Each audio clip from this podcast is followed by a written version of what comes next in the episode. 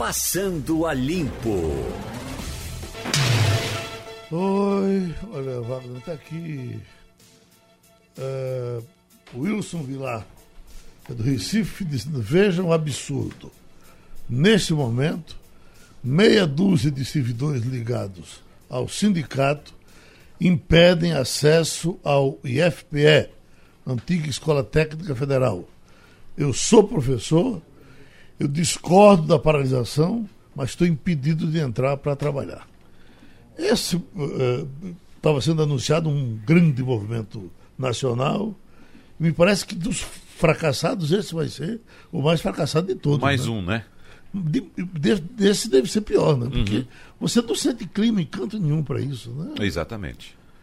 Não tem, não tem. Uhum. Mobilização, uh, pessoas falando a respeito do, do, do, assunto, não tem. A gente não uhum. escuta. Estiveram marcando para hoje uh, um, um, grupo que viria para a Roda Aurora, né? O grupo não chegou ainda. Então deve atrapalhar a vida de alguém aqui ou ali. Deixa eu ver se Romualdo em Brasília tem, tem mais movimentação. Romualdo, a, o dia 13 do protesto, está funcionando aí? Olha, Geraldo, funcionando por enquanto somente as forças de segurança.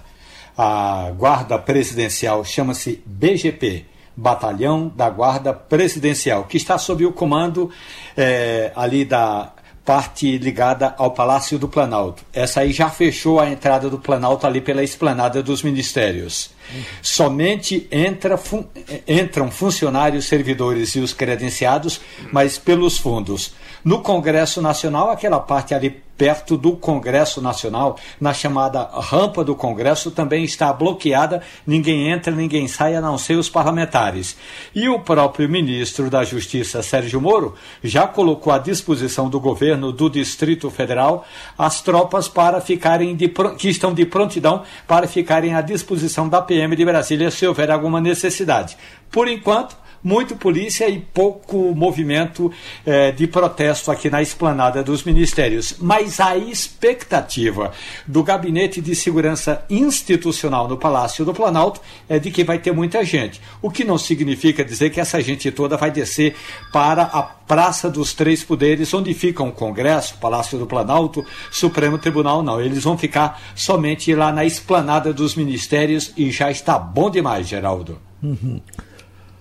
Agora, Romualdo, você nesse período que passou de férias, esteve na, esteve na Argentina?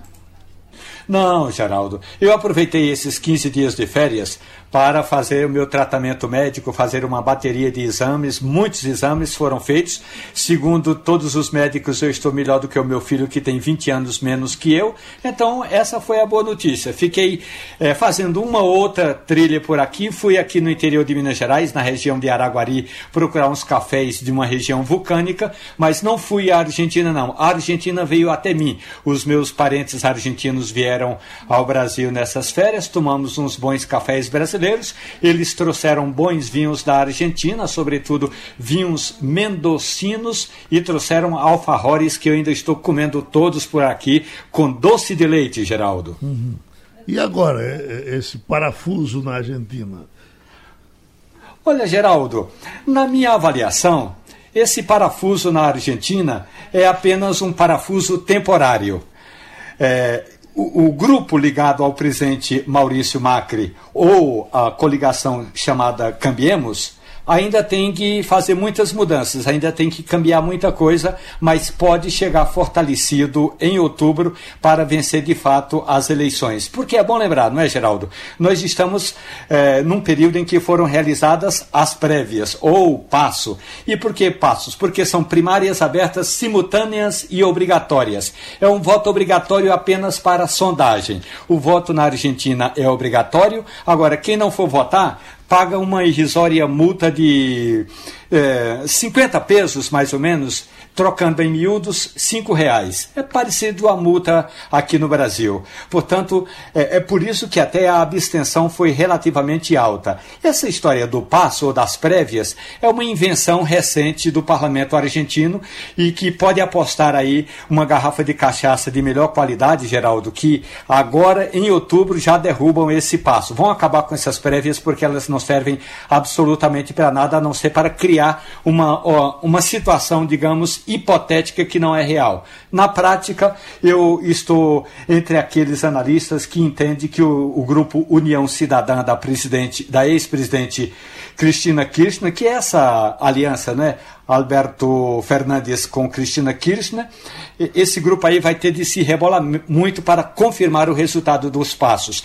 E agora, veja, Geraldo, a economia da Argentina está se degringolando, mas não é de hoje. A Argentina já estava na bancarrota. A Argentina já, já tinha recorrido ao Fundo Monetário Internacional antes mesmo é, desse passo, dessa, dessas prévias desse final de semana. Então, eu acredito que o, aqueles que estão do lado do presidente Maurício Macri ou do movimento Cambiemos vão se mobilizar para evitar que o grupo de Cristina Kirchner, a União Cidadã, vença as eleições de fato em outubro. O, Romundo, tem alguma semelhança com uh, primeiro turno e segundo turno? Ficariam aí só os dois principais ou todos os candidatos continuam disputando? Todos os candidatos. Uhum. A balotagem ou o segundo turno é só depois do primeiro turno, Geraldo. Então, essas prévias aqui foram inventadas, se não me engano, em 2011, 2010. Eu não tenho absoluta certeza se 10 ou 11.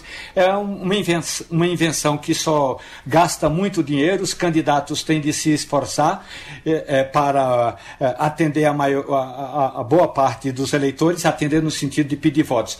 Aí, regiões mais distantes, tanto ao norte como o Chaco, que está ali na, na fronteira com o Paraguai, como ao sul, aliás, onde está o meu amigo Marcelo Melo, do grupo Quinteto Violado, esquiando por lá, é, esses, essas regiões estão praticamente é, é, distantes desse passo. Porque, como eu disse, é uma prévia que só mostra assim, só faz. É como se fosse uma pesquisa de opinião obrigatória, Geraldo. A diferença é que o partido da coligação, que não atingiu em meio por cento dos votos, não pode lançar candidato, não é isso, Romualdo? Ai, mas aí você pode imaginar imaginar, não pode lançar propriamente um candidato, mas uhum. pode fazer coligação. E ao fazer coligação, Wagner, num congresso pequeno como é o Congresso da Argentina, às vezes é melhor fazer uma coligação e ter um apoio do candidato forte para é, é, eleger um ou outro parlamentar e aí transfere esses votos. Você tem razão, lembrou bem, Wagner Gomes. Agora, Romualdo, estou lembrando aqui também que eu vi alguns comentaristas da Argentina ontem apontando é, a participação ou tentativa de influência no pleito por parte do presidente brasileiro Jair Bolsonaro. E eles apontavam que é, Jair Bolsonaro está atrapalhando muito a, a campanha de Macri, porque Jair Bolsonaro é muito mal visto na Argentina. Então, quando Jair Bolsonaro aparece na Argentina pedindo voto para Macron, então dizendo que Cristina Kirchner não presta, não presta, é alinhada é, da esquerda, ou esquerdalha, como ele chamou ontem, na verdade ele acaba ajudando a própria Cristina Kirchner. Eu vou dizer o nome porque o cara não está aqui perto da gente. Eu tenho um, um amigo com quem eu tomo muito, muito, café na Argentina quando vou por lá, e o Luiz Lima, ele me diz o seguinte: é, o problema do presidente, Jair, é, do presidente Maurício Macri é que se Jair Bolsonaro levantar a bandeira de Macri, Macri perde mais prestígio entre aqueles eleitores é, efetivamente conscientes na Argentina. Portanto, mesmo que seja interesse e vontade do governo brasileiro de eleger ou de reeleger Maurício Macri, essa questão de Bolsonaro defender tanto Maurício Macri só tira votos do presidente. São poucos. É, é assim, tira pouco voto, mas tira tira mais do que é, dá voto ou dá prestígio. E eu aí, hoje de manhã, eu escrevi aqui na Rádio Jornal que o problema do presidente Jair Bolsonaro é que ele trata a Argentina como se fosse uma birosca dele. E não é a birosca do, do, uh, uh, do Bolsonaro contra a, o quiosque da Cristina Kirchner, não. É o Brasil discutindo uma parceria com o nosso parceiro mais importante na América Latina, que é a Argentina. Portanto, eu acho que o presidente brasileiro não deveria meter o bedelho na Argentina, assim como outros presidentes não devem meter o bedelho quando a gente está realizando eleições aqui no Brasil. E aí, Bolsonaro, Geraldo, me vem com aquela dizendo que o Rio Grande do Sul pode. É, se tornar uma Roraima, fazendo uma comparação, dizendo que em Roraima chegam muitos venezuelanos e que o Rio Grande do Sul pode receber muitos argentinos. Olha, sinceramente, eu acho que se os, se os argentinos tiverem de fugir, eles não fugirão para o Brasil, não. Uhum. Olha, uh, com relação a essa coisa dos pardais, quando ele diz, para a semana a gente acaba. E é assim, tem, até porque o que nós estávamos acompanhando era uma reversão completa no que havia sido dito pelo presidente, com o DENIT comprando novos pardais, instalando os pardais, e para. Como é que está Bolsonaro aí? tem uma Bolsonaro tem uma forma de se comunicar, digamos que no mínimo peculiar. Ele primeiro, primeiro ele falou dos pardais e aí na declaração que ele fez agora mais recente, a declaração que ele fez de anteontem para ontem, ele falou no, de novo nos radares, dessa vez ele falou nos radares móveis. Sim. Qual é o radar móvel? O radar móvel, e ele mesmo explicou, é aquele que o policial fica lá segurando, ele vai para um determinado ponto da estrada, fica lá segurando, parece uma pistola que ele fica apontando para os carros quando os carros vêm, para medir a velocidade, e ali mesmo ele aplica a, a multa. Ele, a partir daquilo ali, ele, ele aplica a multa. E o que ele disse é que vai acabar com aquilo, porque ah, o motorista não pode ser pego de surpresa, é, que é um indústria de multas, sustentou aquela história. O problema é que na hora de falar, ele fala do radar móvel e aí se refere novamente aos pardais, dizendo que está numa Mas luta... o pardal comprado está comprado, né? O pardal comprado está comprado, uhum. vai ser colocado, tem uma, uma decisão da justiça, inclusive, em relação a isso. Que, inclusive, é, aumenta feito, a quantidade. Que aumenta a quantidade, então isso aí não tem, a priori, como mexer. Até porque ele teria que mexer com o contrato que está em, em, em, vigor, não é, não é tão simples assim. O radar móvel, o que é que acontece? Basta ele dar uma determinação para o Ministério Sim. da Justiça, que é quem manda na Polícia Rodoviária Federal, e dizer, ó, vocês não vão mais uh, usar esses radares móveis aí, tá ok? Pronto. Agora eu entendi. Agora, Agora daí... Tem, um, tem, um, tem um, seguinte, tem um, um detalhe também. Um filme, Geraldo. Oi os contratos. Um só um minutinho, aqui. Romualdo, por favor, só para concluir esse raciocínio, digo. É, é, os contratos que é, venciam já sob Bolsonaro dos radares aplicados em estradas não foram renovados. Por isso que alguns radares, algumas lombadas eletrônicas estão desligadas aqui, inclusive na BR-101. Já tem aqui? É tem, na, na BR-104 também no interior. Desligado. Tem. Então, desligado era também. o contrato que estava em vigor, mas acabou e não foi renovado. Hum. Aí fica desligado. Oi, Romualdo. É, no domingo, o presidente Jair Bolsonaro, Wagner, ele saiu para passear de moto aqui em Brasília e reclamou dos pardais em Brasília, assunto que a gente tratou ontem no notícias da, no, eh, no balanço da notícia. Então, o presidente disse que tem muito pardal que está sem informação, sem informação, sem uma placa dizendo que tem pardal adiante e que isso é, faz com que o motorista leve multa. Aí o governador de Brasília, Geraldo Ibanez Rocha, disse que não é bem verdade não, que todos os pardais em Brasília estão devidamente sinalizados conforme determina a legislação de trânsito. Uma coisa é o pardal que está na cidade que incomodou o presidente da República no domingo quando estava passeando de moto em Brasília. Outra coisa são esses radares móveis. E aí, é, como disse o Igor, a Polícia Rodoviária Federal pode receber um comando e reduzir a quantidade de aplicação dessas multas. Agora, o presidente reclamou reclamou da atitude, embora sem dizer esse nome, dos policiais que ficam atrás da moita escondido esperando passar o carro em alta velocidade. Ora, se a estrada diz que é a 100 km, tem que andar a 100 km e acabou. Dá mais 10% é, de quebra nisso aí e pode andar a 110 e acabou. Não tem que andar mais, a cento, mais que 110. Então, escondido ou com a pistola na frente, a pistola, aquela pistola que mede o radar móvel que está na mão do policial, tem de continuar fazendo essa fiscalização. O que o presidente pode fazer é mandar o ministro da Justiça, Sérgio Moro, tomar providências e do jeito que o Sérgio Moro está, ele vai tomar providências, embora no passado, como juiz, ele já tenha se manifestado contra esse tipo eh, de de atitude em que o Estado brasileiro interfere, inclusive nas multas de trânsito. Muito bem lembrado, Romualdo, porque quem reclama uh, desses radares móveis é exatamente aquele motorista que vê a placa de 80 e passa a 120, que vê a placa de 100 e passa a 140. Então, se tem a placa lá de 60, de 80, de 100, é para ela ser respeitada.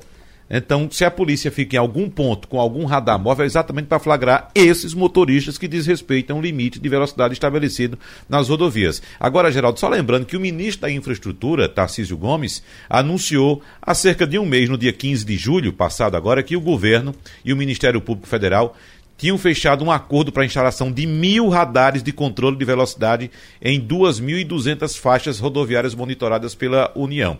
Uh, esse acerto firmado com o Ministério Público reduziu, inclusive, de 8 mil, o Ministério Público queria 8 mil radares, mas fizeram um acerto para instalar mil pardais nas rodovias brasileiras. Agora, é bom lembrar também que a, ju a juíza uh, Diana Vanderlei, que é da Quinta Federal, da Quinta Vara Federal aí em Brasília, Romaldo, aceitou os pedidos e determinou que a União não retirasse radares eletrônicos e renovasse os contratos. E na ocasião, a juíza impôs multa diária de 50 mil reais em caso de descumprimento da decisão por parte do governo federal, ou seja, do executivo, por parte, é, é, é, inclusive, do presidente da República. Então, há uma determinação federal para que não só não sejam retirados os radares, como sejam renovados os contratos que foram expirados. A única coisa que me preocupa aí, a gente está vendo que tem o, o, o, contrato que vai se colocar mais radares, é, ao contrário do que disse o presidente dessa luta dele para tirar os radares, na verdade tem um contrato, foi renovado, inclusive vai se colocar mais radares. Agora, os radares móveis ele pode mandar os policiais não irem para o local. O que me preocupa não é se vai ter radar, se não vai, se não vai ter radar. O que me preocupa é o seguinte: me preocupa o presidente ele tomar decisões não de acordo com a, a com um estudo, não de acordo com um parecer técnico, mas ele tomar decisões depois de uma saída de moto. Então ele sai no fim de semana, pega a moto e vai passear de moto, e por causa desse passeio de moto, ele resolve tomar um monte de decisão que mexe com a vida de brasileiros no país inteiro. Essa é a minha preocupação. Eu acho que esse é o ponto principal de e tudo isso. Se vai disse, ter radar, se não vai ter radar. Ele mesmo disse que pegou a moto e não pôde andar a velocidade que ele queria. Seguimos, já estamos com o doutor Wellington Cabral Saraiva, procurador regional da República, para ter aqui passar limpo algumas coisas. Hoje, por exemplo, procurador, tem a informação de que a deputada muito votada em São Paulo, Janaína Cabral, professora de Direito, Pascoal. Janaína Pascoal, professora de Direito, vai acompanhar um grupo para sim entrar com ação no Senado e pedir o impeachment de, de Toffoli. Isso tem alguma consequência ou é apenas uma, uma pressão política? Bom dia, Geraldo. Bom dia à equipe do estúdio. Bom dia a todas e todos os ouvintes. É, é, possível que tenha consequência sim, Geraldo. A deputada Janaína Pascoal faz um movimento político, naturalmente, porque ela é deputada federal, para pressionar o a, a, a, deputada Janaína, sim, deputada, exato, uhum. é, faz um movimento para pressionar o, o, o, presidente do Senado a dar andamento aos pedidos de, impeachment, ou seja, de impedimento ou de processamento por crime de responsabilidade dos ministros do Supremo Tribunal Federal. Existem vários, eu não sei o número exato, mas tenho notícia de que existem algumas dezenas até de pedidos de processo por crime de responsabilidade contra os ministros do Supremo, mas eles dependem de andamento por parte do, do Congresso Nacional. E esse movimento é com essa finalidade. Uhum. É, não significa que o início do processamento é, signifique a culpa, não é? Eles teriam que ser é, julgados para se o próprio Congresso Nacional averiguar a sua responsabilidade.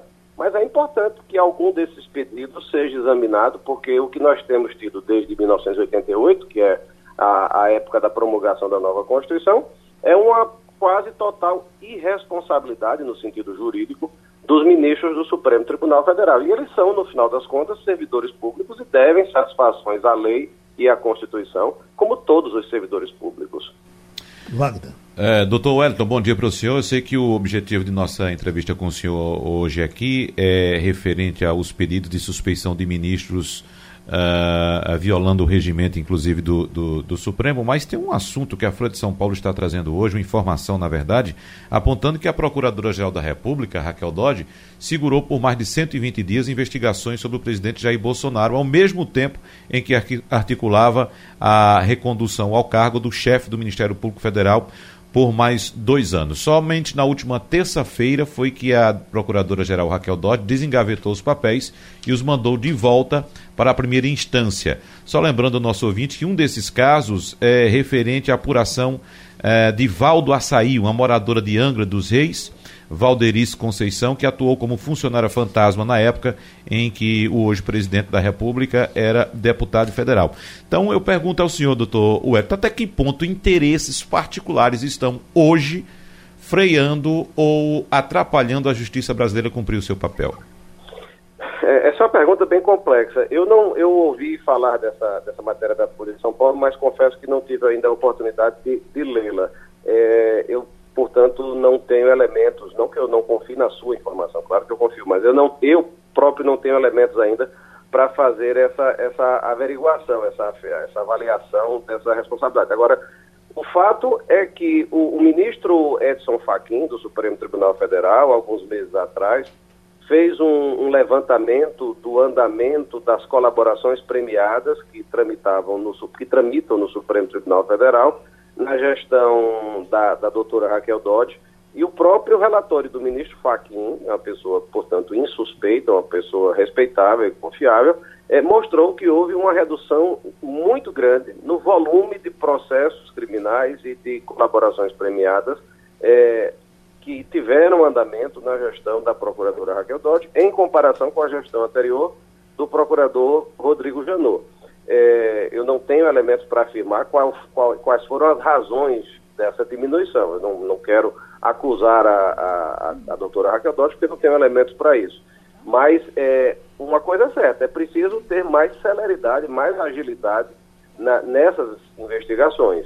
É, no caso da, dessa notícia que você menciona, a doutora Raquel deveria, de fato, ter mandado essa investigação para a primeira instância é, com muita rapidez, porque o Supremo Tribunal Federal, no ano passado, mudou o seu entendimento sobre a, a competência do chamado foro privilegiado, que é aquele foro que algumas autoridades têm em determinados tribunais.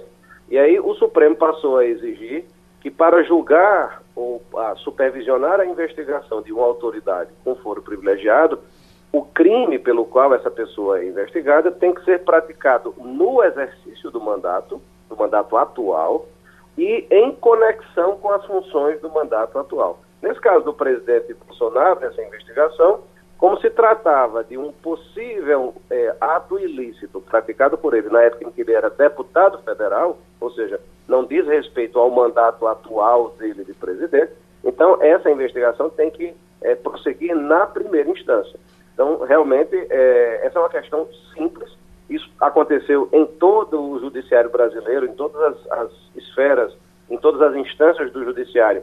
Aqueles é, órgãos do Ministério Público que tinham investigações com autoridades é, que perderam esse foro privilegiado, mandaram essas investigações para a primeira instância. Isso aconteceu no meu caso, por exemplo, no caso de centenas de colegas. As investigações que eu tinha sobre prefeitos, é, por exemplo, por desvio de verba federal acontecido antes do mandato atual, isso tudo nós mandamos para a primeira instância. Então não, não havia muito motivo para que é, uma, uma investigação como essa passasse meses é, para ser enviada à primeira instância. Mas, doutor Saraiva, pelas informações certamente que o senhor deve ter internas dos seus pares, do pessoal de Brasília, uh, daria para palpitar o que é que está passando pela cabeça do presidente, quem será indicado, há a possibilidade de Raquel Doge continuar. O doutor, São Paulo Cavalcante disse que tem um nome que ele, inclusive colocado entre os três, que ele quase que aposta que vai ser ele. O senhor faria alguma aposta? Eu não, não consigo fazer nenhuma aposta, Geraldo, porque aparentemente é, a forma de decisão do presidente da República, o processo decisório do presidente da República, é, com todo respeito à autoridade do cargo dele, parece muitas vezes meio caótico, né? Parece um processo que nem sempre se baseia em elementos é, objetivos. Então, é, a imprensa tem noticiado com muita frequência é, reversões de decisões do, do, Poder Executivo Federal, o presidente anuncia uma coisa, depois volta atrás. Então, isso parece ter acontecido, estar acontecendo novamente agora, no caso da, da indicação do novo ou nova Procurador-Geral da República, porque a imprensa noticiou várias vezes que o favorito, até dias atrás, seria o Subprocurador-Geral da República, Antônio Augusto Aras. E aí, nos últimos dias, parece ter havido um, uma suspensão desse, desse, favoritismo e o presidente estaria agora cogitando de outros nomes. É, hoje, por exemplo, está agendada a primeira, o primeira, a primeira recepção, a primeira reunião do presidente da República com um dos, dos procuradores que foram votados na lista tríplice organizada no Ministério Público Federal. É, a minha torcida, não é um palpite, é só uma torcida mesmo, e a torcida da maioria dos membros do Ministério Público Federal, nós somos cerca de 1.200, é, é que seja escolhido um membro integrante da lista tríplice. Por que isso? Por uma razão de transparência, Geraldo. É, os candidatos que concorreram a essa nomeação e se submeteram ao processo da lista tríplice é, divulgaram suas propostas, suas visões sobre o funcionamento do Ministério Público, sobre o relacionamento do Ministério Público Federal com o Judiciário e se, se submeteram à, à inquirição da imprensa e se submeteram a debates que aconteceram em várias regiões do Brasil durante cerca de dois meses. Então, esse foi um processo transparente que permitiu que a imprensa, e por meio dela a sociedade, conhecesse o pensamento dessas pessoas sobre alguns temas relevantes do funcionamento da, da, da instituição do Procurador-Geral da República. Os procuradores que estão correndo por fora é, estão adotando uma campanha bem diferente. Eles estão fazendo uma campanha de bastidores, de reuniões muitas vezes sigilosas, sem nenhuma transparência, nas quais ninguém sabe quais são as promessas que eles estão fazendo, quais são as propostas que eles estão divulgando. Então, isso, está acontecendo neste momento. A, dizem que a procuradora Raquel Dodge é uma dessas pessoas. Ela, ela, na verdade, disse expressamente que estava à disposição do presidente. É, o que nos frustra muito, o que nos decepciona muito, porque dois anos atrás, a doutora Raquel Dodge concorreu num processo de formação de lista tríplice. Ela entrou na lista tríplice anterior, embora não tenha sido a mais votada, e naquela ocasião, dois anos atrás, ela própria assinou um documento dizendo que a lista tríplice era o melhor caminho, o melhor instrumento para sugerir nomes ao presidente da República. E agora, dois anos depois, ela, ela ignora esse compromisso e faz uma campanha fora da lista tríplice. Então, eu realmente não tenho como palpitar, mas como eu disse, a minha esperança é que seja nomeado alguém votado na lista, na lista tríplice, porque isso dá mais transparência, dá mais legitimidade ao nome que o presidente indicar ao Senado Federal. Estamos passando a limpo com o doutor Wellington Cabral Saraiva, procurador regional da República, Romualdo de Souza, em Brasília.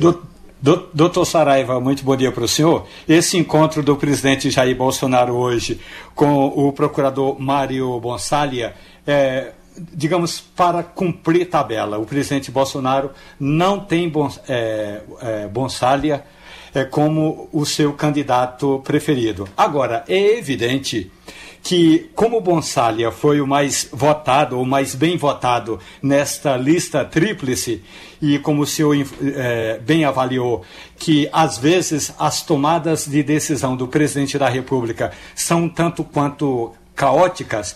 O senhor há de convir ontem, Bolsonaro disse, e por que o Dallagnol não me procurou? E aí eu digo, porque o Dallagnol simplesmente não pode chegar na porta do Palácio do Planalto e dizer que quer ser recebido pelo presidente para se colocar como um pré-candidato à Procuradoria-Geral da República. Portanto, o nome mais forte até aqui ainda é do subprocurador Augusto Aras. Pois é, Valdo, bom dia para você. É, eu vi essa declaração do presidente e ela parece estranha, né? Porque o próprio presidente da República, no domingo passado, é, colocou é, na, no seu perfil em uma rede social, no Facebook, um comentário, ele na verdade compartilhou um comentário de um site que é favorável a ele, é, presidente da República, é, um, um, uma publicação desse perfil é, que dizia que o procurador Deltan Dallagnol era uma pessoa de esquerda quase do nível do PSOL. O que é uma declaração, a meu ver, é evidentemente absurda. O procurador Deltan Dallagnol nunca se posicionou como uma pessoa de esquerda, muito menos no nível do PSOL. Não que o PSOL não mereça respeito, é um partido que merece respeito como os demais, mas ele realmente não tem esse perfil. Mas, além disso, o próprio procurador Deltan Dallagnol disse várias vezes, é, na, em público, inclusive em redes sociais, que ele não é candidato a procurador-geral da República. É, então, não faria sentido que ele procurasse o presidente da República se ele não tem essa postulação, ele não tem essa pretensão. E se ele tivesse, é, pelo, pelo que eu conheço do, do, do procurador Deltan Dallagnol, ele teria se submetido ao processo da lista tríplice. Então, eu não acredito que ele fosse aceitar é, um convite a esta altura é, sem ter participado da lista tríplice. Isso se aplica também a um outro procurador que foi muito mencionado pela imprensa nas últimas semanas, que é o Procurador Regional da República, Lauro Cardoso. Ele, ele é lotado em Brasília, na Procuradoria da Primeira Região. É, ele é ex-paraquedista, foi membro das Forças Especiais do Exército, é uma pessoa muito séria e muito capacitada. Ele também participou do processo da lista tríplice, expôs suas propostas, mas não ficou entre os três mais bem votados. É, então, é, especulou-se que ele seria uma pessoa é, sim, que teria a simpatia de membros é, poderosos do, do, do, governo atual, mas, e por, por isso teria sido sondado para saber se ele aceitaria ser procurador-geral. Mas eu também não acredito que ele aceite pela mesma razão. Ele participou do processo da lista, não ficou entre os três primeiros e ele tinha se comprometido em não aceitar essa nomeação. É uma situação, digamos assim, análoga é, à de Deltan Dallagnol, que não nem sequer participou do processo. Então, não acredito que ele vá ser, é, não vejo qual sentido faria em, como você disse, ele bater na porta do palácio ou ligar para o palácio para pedir para ser recebido. Igor Marcel. O procurador, muito bom dia. Uh, o senhor já disse mais de uma vez, em, em, em, outras oportunidades também, que o senhor, não, o senhor acredita que o nome tem que sair da lista tríplice, porque é assim que vem sendo feito e todo mundo se preparou e todo mundo participou da formação dessa lista tríplice. Qual é a consequência que o senhor enxerga para as próximas formações de lista se o nome escolhido não for um dos três? É, colocados para o presidente? É, muito bom dia para você. É, eu, eu, é muito boa a sua pergunta. É, eu acho que, mesmo que o presidente Bolsonaro não escolha alguém na lista neste momento, porque de fato ele não é obrigado a fazer isso, a Constituição o autoriza a nomear outro membro do Ministério Público Federal, mesmo fora da lista, mas eu acho que, mesmo que ele faça isso, é, isso não vai afetar os processos futuros de formação da lista. É, eu acho, pelo contrário, que vai é, dar mais ânimo para que nas próximas nomeações os membros do Ministério Público Federal é, reforcem o seu, a, o seu desejo, a sua pretensão de que esse processo seja consolidado e formalizado. Na verdade, o ideal seria que essa lista é, estivesse prevista é, expressamente na Constituição. E ela não está por uma razão histórica. Na época da Constituição é, ser promulgada, em 88, o Ministério Público Federal acumulava as funções de advocacia geral da União. Não existia a AGU naquela época. Quem fazia a defesa da União eram os procuradores da República. Então, o Procurador-Geral da República era também, naquela época, o, o equivalente ao Advogado-Geral da União. Por essa razão, como ele era advogado do Poder Executivo, de fato não fazia muito sentido prever-se uma lista tríplice naquele momento. É, mas isso mudou, a Advocacia Geral da União surgiu como uma instituição autônoma, o Ministério Público Federal não tem mais esse, essa função é, de, de, de, defensora dos órgãos federais, e, e, e, todos os outros órgãos do Ministério Público do Brasil é, escolhem os seus procuradores gerais por meio de uma lista tríplice. Tanto no, no em todos os estados do Brasil, os ministérios públicos estaduais têm suas listas tríplices. Então, isso é uma, é uma luta é, institucional nossa de muitos anos, que vem sendo observada há 16 anos, e nós torcemos para que o presidente da República escolha novamente dentro da lista. Se ele escolher alguém fora da lista, eu prevejo que haverá uma grande dificuldade de esse futuro procurador-geral formar uma equipe consistente de auxiliares porque existe é, um repúdio, uma repulsa muito forte entre os membros do Ministério Público Federal a colaborar com alguém que despreza a vontade da sua instituição. Uh, doutor Saraiva, o senhor tomou uma posição muito forte contra a decisão de Toffoli, naquele caso do COAF, de liberar uh, uh, as, as, informações. Suspender as investigações. Né? Pronto. É, é, o ministro Toffoli andou falando uma coisa ou outra, mas parece não, não mexeu muito na decisão que havia tomado. Já teve alguma consequência daquilo que o senhor previa a partir da, da, da, da, da sua reação? Já está, veja, consequências nocivas dessa decisão dele, Geraldo, já estão acontecendo. É, ontem, por exemplo, a imprensa divulgou um caso, mas são centenas, na verdade, é, é um caso de, de, investigação que está suspensa por conta dessa decisão. E é um caso grotesco, porque é uma investigação sobre lavagem de dinheiro, é, da qual é suspeita ninguém menos do que a esposa do traficante Nem da Rocinha. É um traficante conhecido de muita gente, Nem da Rocinha, e a esposa dele vinha sendo investigada por lavagem porque o COAF examinou movimentações bancárias e apurou movimentações suspeitas, informou ao Ministério Público é, como é o seu papel desde 1998, com base em convenções internacionais. Pois bem, essa investigação está suspensa por conta da decisão do ministro Toffoli. Então, esse é somente um dentre milhares de casos. As investigações do Brasil todo estão paradas por conta dessa decisão que não tem nenhuma base jurídica que foi tomada durante o plantão sem haver nenhuma urgência é, para, para é, que pusesse em risco a liberdade ou a segurança do filho do presidente da República. Eu espero que o Supremo reveja essa decisão muito em breve para que o Brasil volte minimamente a uma situação de normalidade é, de investigações criminais. Se isso não acontecer, muito provavelmente o Brasil começará a ser punido em breve em organismos internacionais porque isso foge completamente do padrão internacional de investigação de lavagem de dinheiro é, com base é, na unidade de inteligência financeira, que é o COAS. E aqui o nosso agradecimento ao Procurador Regional da República, Wellington Cabral Saraiva, que passou a limpo com a gente. Já estamos com o professor, historiador, jornalista Leonardo Dantas. Estamos hoje no dia 13 de agosto, professor.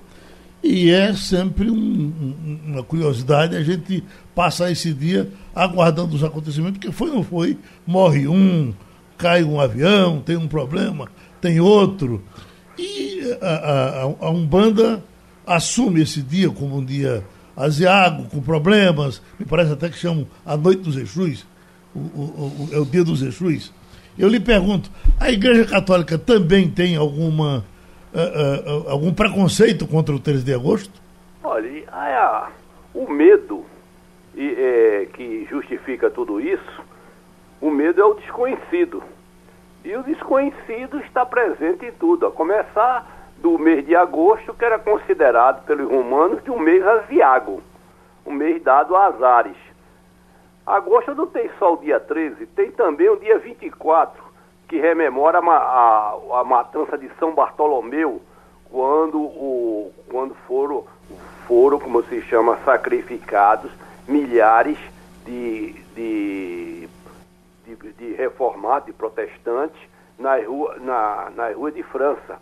Uhum. E o, naquele, o, um, tem um, existe inclusive um, um livro célebre, que, cujo autor não, não, estou, não, não estou recordando, chama-se História do Medo no Mundo Ocidental, que é um livro que eu recomendo para, para se entender o que é o medo do desconhecido, o medo do escuro. Hum, eu, eu, o Câmara Cascudo, conversando comigo, dizia: depois da energia elétrica desapareceu boa parte das, das assombrações. E o, se você o medo é uma coisa tão inerente, tão, tão inexplicável, que, vou, que eu conheci, eu conheci, eu conheci antropólogas, antropólogas inclusive de que chegaram aqui no Recife completamente agnósticas e depois se transformaram em mãe de santo. Uhum. Mãe de santo, com PG em casa, fazendo albori, fazendo albori, tudo por conta de, de, de do medo. Se você pega alguns intelectuais, da, eu pelo menos conheço um, da, como se chama, conheço não conheço vários, que quando você no pescoço eles trazem uma série de patuais e misturado com, com medalhinhas e, o, e, o, e, outros, e outros adereços para proteger o corpo, para fechar o corpo, para proteger do olho mau. Então, o, o medo, o medo não explica. Uhum. O medo você sente. Você tem medo de escuro, você tem medo de fantasma, você tem medo de passar embaixo de uma escada, você tem medo de, de ocupar uma, como se chama, uma determinada, determinada, determinado apartamento ou habitação que tem o número 13. Eu, inclusive, já passei por isso, já cheguei numa maternidade para num, num parto de um filho de um filho meu E o único, eu, eu pedi a, eu, na chave, eu digo, me dê a chave 13 aí. Quando deram, era o melhor quarto da, mater, da maternidade de Casa Amarela, porque todo mundo tem medo de entrar no quarto 13. Eu, eu, eu fui para lá com minha mulher e o meu filho Tonico nasceu na maternidade de Casa Amarela no quarto 13. Uhum. Então, são essas, ah, aquilo que você sente, toma, toma todos os seus sentidos, toma, ah, lhe deixa paralisado, mas você não sabe explicar. Bom, é o eu... chamado medo. Só o livro. E, cada um carrega o seu. Repetindo o nome do livro? História, é, do, História medo... do Medo do Mundo Ocidental. Uhum. Ele mostra por que a repulsão com o cigano, por que a repulsão com o judeu, por que a, as origens do, do, do, do, do, do, do, do antisionismo e, outras, e outras, outros males do nosso século, mas que vem já do, de, de milênios. Hum, agora, com o passar dos tempos, isso deve ter, ter diminuído, né? A gente já Sim, é aquilo que Casco dizia, depois que inventaram a energia elétrica, ah, desapareceu as assombrações. Oi, oi. O, o, professor, mas a, a gente tem é, muitos aspectos da história, muita coisa que acontece ao longo do, do, do tempo, e que aconteceram em agosto, que acontecem em, dia, em dias como o dia 13, por exemplo. A gente é, tem... mas também aconteceu no dia 24, por exemplo. Getúlio morreu Getúlio no dia 24 morreu. de agosto, Agamenon morreu no dia 24 de agosto. Então, são e é- coincidências, é, meu. E essa coisa, essa coisa do dia 13, então, é, é tudo coincidência? Então. É coincidência, sobretudo, pelo nome, pelo. Porque agosto é tido como um mês asiago, um mês do azar. E 13 é, é, já é um numeral, uma dezena, por exemplo, que existe cidades, existe cidades nos Estados Unidos que não tem um andar 13. Uhum. Você pula do, do, do 11, 12, aí no 14. Uhum. É verdade, é, é, é uma coisa do mundo todo. Na China também. O cara não matricular um carro com o número 13 na placa, não tem. Eles fogem desse número Pulo o tempo 13. todo. Agora, Romualdo, diga aí, Romualdo. Professor, muito bom dia. Hoje também é o dia do canhoto. E o senhor sabe que nós somos cerca de 19% da humanidade. E no passado, professor, muitas seitas, inclusive a religião católica, mas não só a religião católica, a ortodoxa também, diziam eh, que os canhotos eram uma premonição do diabo ou do azar, dependendo do lado em que você estivesse. Por que tudo isso contra os canhotos, professor? Olha, o que, o que não é o, o que não é o que é, o que não é absolutamente, o que não é maioria, passa a ser minoria. Aquela a velha história, a velha a, a velha lenda que é a história infantil do patinho feio. Ele não era um patinho feio, ele era um belo cisne. Então é aqui. Ui. Caiu. Oh, caiu. Caiu a ligação. Agora, Geraldo. É, é, mas com relação a, a, a Canhoto, nós até ah. conversamos. Ah. No ano passado, nessa mesma data, nós fizemos aqui um levantamento, é, e isso a internet tem demais, os canhotos importantes do mundo. Da Vinci era canhoto, é, é, Bill Gates é canhoto. Retornou? Alô? Oi, oi, pronto, doutor. Pois não, diga lá. Não, é o seu, a gente estava no canhoto. E eu, eu como se chama? Eu suponho até que o Obama é canhoto. Obama é canhoto. É, Obama é canhoto. É canhoto. Romualdo e, é canhoto. E, e ah, os mais velhos, né? os mais velhos estão lembrados que quando a gente era do curso primário, o menino escrevia com a mão esquerda, a professora fazia o possível para aquele menino aprender a escrever com a mão direita. Amarrava até a mão A minha cara. professora, prof... A minha professora lá em Carnaíba, e olha que eu não sou tão velho assim, mas ela me obrigou a decorar a fórmula química da cibalena, porque ela não conseguiu me convencer de que eu tinha de deixar de ser canhoto. A fórmula química da cibalena é dimetilaminonfinil dimetilpirazolona. Nunca me serviu para absolutamente nada, nem para curar uma dor de cabeça. Mas eu aprendi que canhoto eu seria sempre perseguido para o resto da vida. E com isso aí tiveram uma vantagem, porque, porque a gente passou a escrever com as duas mãos, passou a ser ambidestro. Pronto, professor. Um abraço, muito obrigado. Só os nomes que você citou aí dos canhotos. Dantas, dos, dos canhotos, Geraldo. Bill Gates, Leonardo da Vinci, Obama. E você vai por aí, você se espanta. Pois é, Romualdo de Souza, Wagner Gomes. Você é. É, pois é. Eu, eu só, agora, cá entre nós, eu e o Romualdo de Souza, a gente percebe que os ah. canhotos são superiores, né? Ou pelo menos em alguma coisa. A gente dirige muito melhor do que os destros, justamente por causa é, de saber manobrar bem com a mão esquerda e usar a direita apenas para passar marcha, porque eu ainda sou do tipo de carro que tem que ter marcha. Esse negócio de carro automático não é para mim não, Wagner. Basta lembrar que a Ayrton Senna também era canhoto. Olha, é, há pouco teve um contato do secretário de Justiça, Pedro Eurico, dizendo que o uh, Secretaria de Justiça vai mover, promover uma ação pesada em cima de fiscalização desses cartes, porque teve aquele acidente de, de ontem com a, com a. Domingo. De domingo, com a moça. Domingo, agora, domingo à tarde. E agora você tem quantos, quantos cartes? São poucos, Geraldo. Eu nem sabia da existência desse em Boa Viagem. Tem um aqui na Torre, no supermercado também na Torre, e tem um cartódromo profissional lá em Paulista, o cartódromo do Tamboril, um cartódromo profissional. Evidentemente que tem a parte de diversão também, tem uns cartos para aluguel lá também, mas são pouquíssimos, são pouquíssimos. Esse problema que aconteceu com essa, com essa garota, Geraldo, não é o primeiro caso, não. Vários casos já aconteceram pelo mundo afora, no eu, Brasil, eu, vários casos. Eu conheço esse tipo de acidente muito com piscina. Da, da, o ralo. Do, o ralo, o ralo da, da, piscina, o puxar o cabelo. Né? Prender os cabelos da tá mulher. Né? Exatamente, puxar o cabelo. cabelo. Acontece também. E uhum. nesse caso, nesse caso do cabelo prender no motor do kart, isso é, acontece corriqueiramente, infelizmente.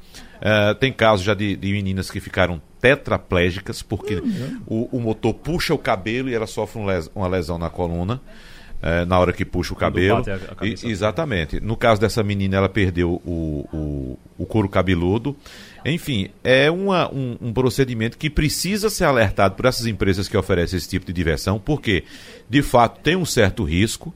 É, é um veículo que tem um, esses de é, competição indoor, como era o caso desse de, do supermercado, ele tem uma potência mais baixa, então tem a velocidade mais baixa também, é mais para diversão mesmo, para brincadeira mesmo.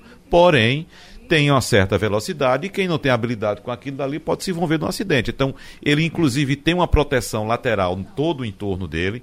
E no caso desse lá de Boa Viagem, Igor, uhum. pelo menos alguns carros ainda tinham o Santo Antônio, que é aquele equipamento que fica acima da cabeça do Porque piloto, para em capotar, caso de capotagem, é. ele não cai por cima do piloto, ele fica é. lá. Mas a gente estava observando ontem, durante o Balanço de Notícias, que o cartódromo lá de Boa Viagem, desse supermercado em Boa Viagem, não oferecia equipamentos básicos de segurança, como, uhum. por exemplo, o macacão, né? não sei se as luvas que forneceram eram adequadas, e as permitiam pessoas, por exemplo, com bermudas o que não é permitido no carro. Você a tem que ter. Que se acidentou, inclusive, estava com roupa mínima. Estava de bermuda, a, a uma, camisa uma não tinha manga, era uma é. camiseta, estava é. apenas com a luva, com capacete. Disseram que tinha balaclava. Depois eu fui. Eu, eu, ontem a gente disse, inclusive, que não tinha balaclava. Disseram que estava com a balaclava, mas o cabelo escorregou por dentro. Não foi bem colocado, então, uhum. então a balaclava estava frouxa, né? É. Abriu embaixo, é. porque ela tem que ficar apertada no pescoço. É. Não sei exatamente aí como foi que isso aconteceu. Agora, é fato que não tinha segurança suficiente, não o tinha jornal, equipamento suficiente. O jornal O Povo de Fortaleza está trazendo aqui. Gasolina no Ceará é a quinta mais cara do país. E Fortaleza lidera o ranking de combustível no Nordeste. Eu fui ver aqui, ó, é, o preço médio de gasolina encontrado nos postos de combustíveis cearenses é R$ 4,54. Está lá em cima mesmo, né? O valor é menor apenas do que em outros quatro estados. Rio de Janeiro, 4,80. Acre, 4,79, Minas Gerais, 4,59, Alagoas, 4,54, Amapá tem o menor preço por litro, 3,89. Isso é o tal do ICMS que o pessoal joga lá em tem cima. Tem que ver a questão é. da tributação local. Geralmente é o ICMS. Geralmente é o ICMS. Cada estado tem um, um alíquota diferente e é. aí muda o preço do combustível. Porque é o seguinte, a da fonte é a mesma. A uhum. gasolina sai do mesmo lugar para todo mundo. Uhum. Né? Então, em cada estado há uma tributação diferente, há uma alíquota uh, uh, diferente, então o preço varia por estado, de uhum. acordo com a tributação. Gasolina está cara em Brasília, Romualdo? Mais ou menos nesse nível aí de que você falou. A questão é que o ICMS em Brasília é maior do que o ICMS de Goiás. Então, quem mora na região do entorno do Distrito Federal abastece o carro em Goiás e não aqui em Brasília.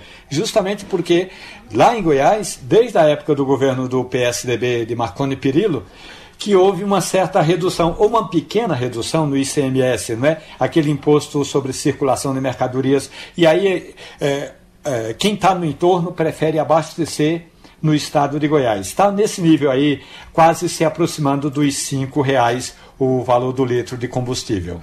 Essa manchete aqui, esgoto com sangue de matadores, corre para o canal de transposição do Rio São Francisco. Isso está acontecendo ali perto de Monteiro, é um absurdo. Esse é outro problema, Geraldo, que nós temos que tratar, além da falta de saneamento na bacia do São Francisco. A gente tem a falta de saneamento também nos canais da transposição agora. Uhum. Então, uh, o que é que as pessoas vão fazer? Vão escoar todo o esgoto para os canais. Okay, é outro boa. problema. Terminou Passando a Limpo. Passando a Limpo.